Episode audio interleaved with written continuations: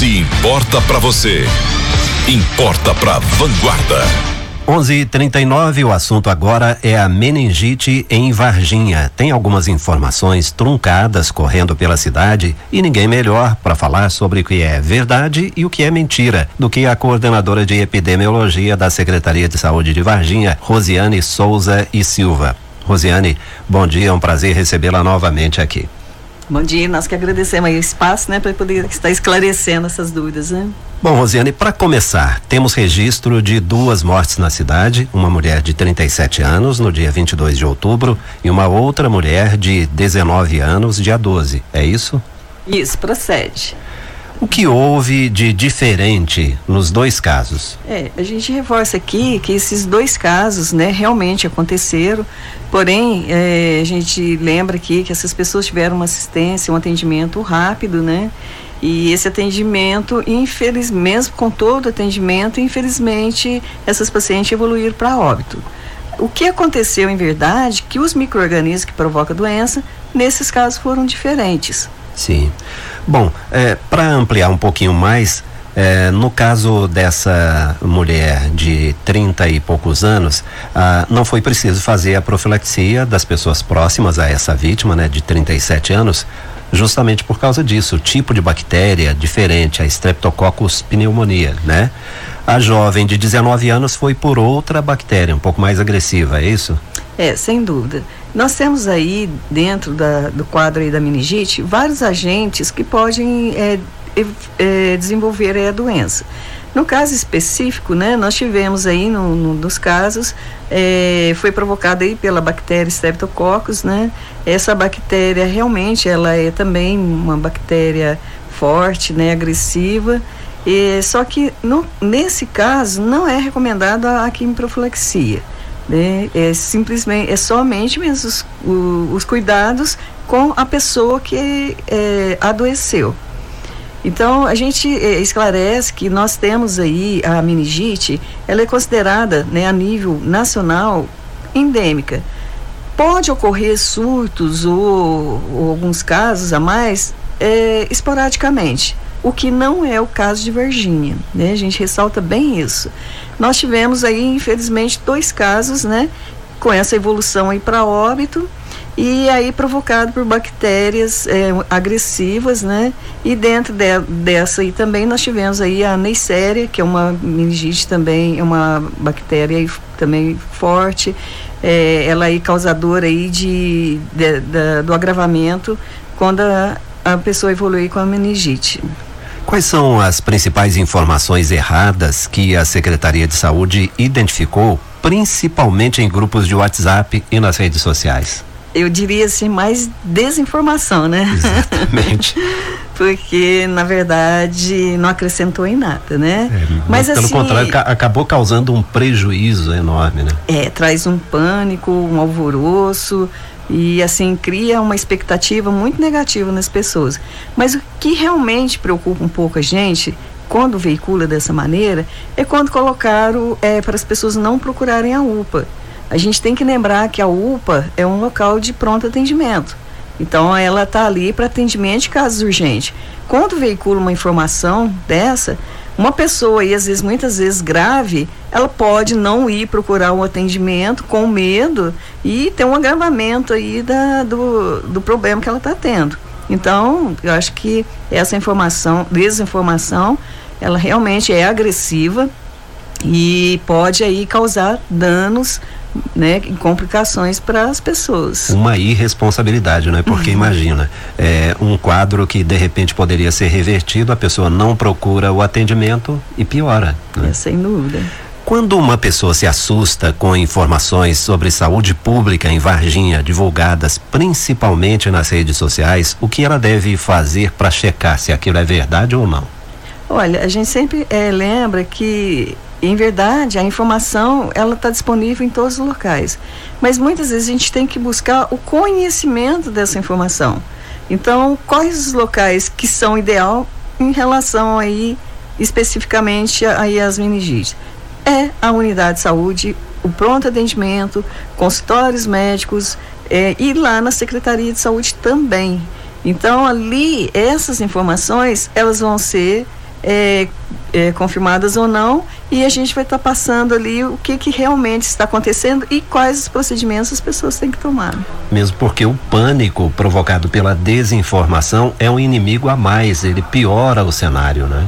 Nossa, sem dúvida, viu? Porque é uma informação que dissemina nessa rapidez, ela causa aí muitos problemas e para depois a gente esclarecer, tentar reverter, é, é mais complicado. Eu quero voltar a esse caso que você citou aí sobre a UPA. Uma das informações que circularam no grupo de, em grupos de WhatsApp é, eu me lembro até a data, foi no dia 28 de outubro. Recomendava exatamente que ninguém fosse à UPA, porque a situação era grave, é, todos os funcionários estavam usando máscaras. Isso aconteceu de verdade? A gente sabe que como aquilo é, ocorreu, mas eu gostaria que você, autoridade no assunto, falasse a respeito. Olha, eu realmente não tenho essa informação. Tá? A gente até procurou saber é, se realmente procedeu é, dos funcionários estar usando máscaras. Algumas pessoas falaram que não, então eu não posso afirmar. O ideal mesmo é estar tá vendo com a administração lá da UPA, ela vai poder esclarecer melhor. Mesmo porque não tem necessidade. Existe algumas situações quando acontece, por exemplo, o H1N1, nessas épocas, quando a gente está tendo muitos casos, aí realmente muitas vezes é necessário usar de tais medidas. Não nesse caso. Obviamente, quando ocorrem situações mais extremas, mais graves, a troca de informação entre vocês é constante. É, ela é sem dúvida. Por que, que isso é importante? É, porque se as pessoas também deixam de procurar a UPA, é, muitas vezes ela pode estar tá tendo sintomas, né? E que são necessários ela procurar ali para ser resolvido. Quando veicula algo assim, é, pode inibir essas pessoas de procurar o, o, serviço. Então a gente lembra aqui que também é, muitas vezes esse alarme faz com que a pessoa de repente está com uma dor de cabeça, vai na UPA. Ah, deu uma dor na nuca, vai na UPA. Então, nem sempre é indicado, porque os sintomas da, da meningite ele é muito característico, né? Além da dor de cabeça, uma febre, vômito, mas não é um vômito é, pouco, né? É um vômito em grande quantidade, né? E também a pessoa pode apresentar uma rigidez de nuca. Porque senão também a gente passa a ter uma procura, uma demanda grande, porque deu uma dorzinha, é, deu, ah, tô com dor na nuca, tô com meningite. É porque pelo medo né? Aí as pessoas também a, a aumenta essa demanda na, nas unidades de saúde, na, ocorre, na, na, UPA, né? E ocorre uma sobrecarga, uma sobrecarga, prejudica o serviço. Sem né? dúvida. Bom, é, eu vou pedir para você reforçar a questão dos sintomas, até para as pessoas se orientarem bem, é, e pedir para você explicar o que é a meningite. Olha, a meningite é, ela é uma doença que ela ataca as meninges, né? E o que, que são as meninges? São membranas que protegem o cérebro. Elas, na, essas membranas, ela tem um líquido que corre ali, que é o líquor, ele é estéreo. Então ele não pode ter uma invasão, não pode ter nenhum microorganismo, nada ali. Porque aí ele vai realmente desenvolver infecções. No caso aí, uma meningite. Tá? Então é a meningite ela é justamente isso. Quando ocorre uma invasão aí é, nessas, na, nas meninges, né, na, nessas, nesse líquido, e a pessoa pode aí evoluir com uma meningite. A meningite, é, ela tem aí vários tipos.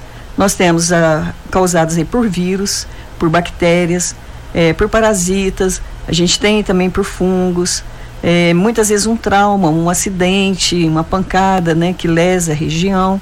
Então são várias situações que pode provocar meningite. Por isso que mais uma vez a gente reforça, né, que nem todos os casos de meningite têm a sua gravidade, né? É, quais os sintomas? O que, que a pessoa realmente ela deve procurar? É importante, no caso de crianças, que os pais sempre mantenham a consulta sempre com um médico, né? Sempre procurar aquele pediatra, é, porque ele vai conhecer a história dessa criança e qualquer mudança, né, no comportamento dessa criança, ele já vai conhecer, né?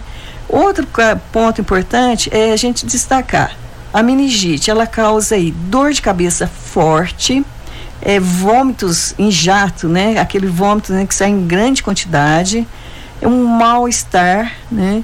E febre muitas vezes a, a criança, o paciente, ele pode apre apresentar rigidez de nuca.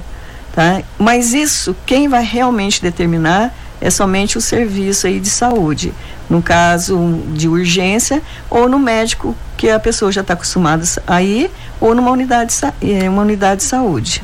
Duas perguntas para nós encerrarmos essa nossa entrevista a respeito dessa dessa boataria toda que aconteceu na cidade acerca de meningite. Uh, o que se deve fazer quando alguém suspeita de um caso de meningite?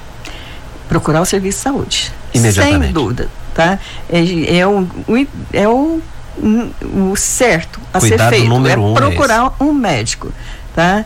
Porque ali ele realmente eh, vai ser pesquisado, vai ser analisado, vai avaliar a clínica e vai é, encaminhar aí para fazer exames. A transmissão de pessoa para pessoa é através das mucosas, da respiração, é da, isso? É, da saliva, da saliva, né? Respiração.